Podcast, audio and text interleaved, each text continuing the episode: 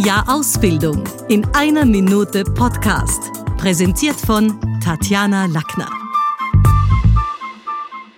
Haben Sie sich schon mal gefragt, warum Kind und Kegel oft in einem Atemzug genannt werden? Dieser Frage werde ich heute nachgehen. Mein Name ist Klaus Bauernhaas und ich zeige, warum das Wort Kegel in Kind und Kegel absolut nichts mit einem Bowling-Weltmeister zu tun hat.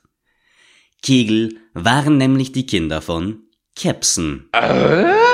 Ja, und Kepsen waren die nicht rechtmäßig angetrauten Nebenfrauen eines freien Mannes. Karl der Große zum Beispiel hatte neben fünf Ehefrauen auch noch zahlreiche Kepsen.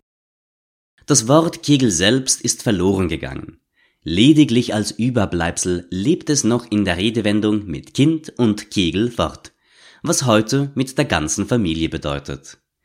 Wenn Sie also mit Kind und Kegel auf Urlaub fahren, muss auch Kevin nicht allein zu Haus bleiben.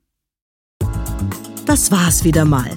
Besuchen Sie uns doch auf Facebook, LinkedIn, Xing, Instagram, YouTube und Clubhouse oder auf sprechen.com.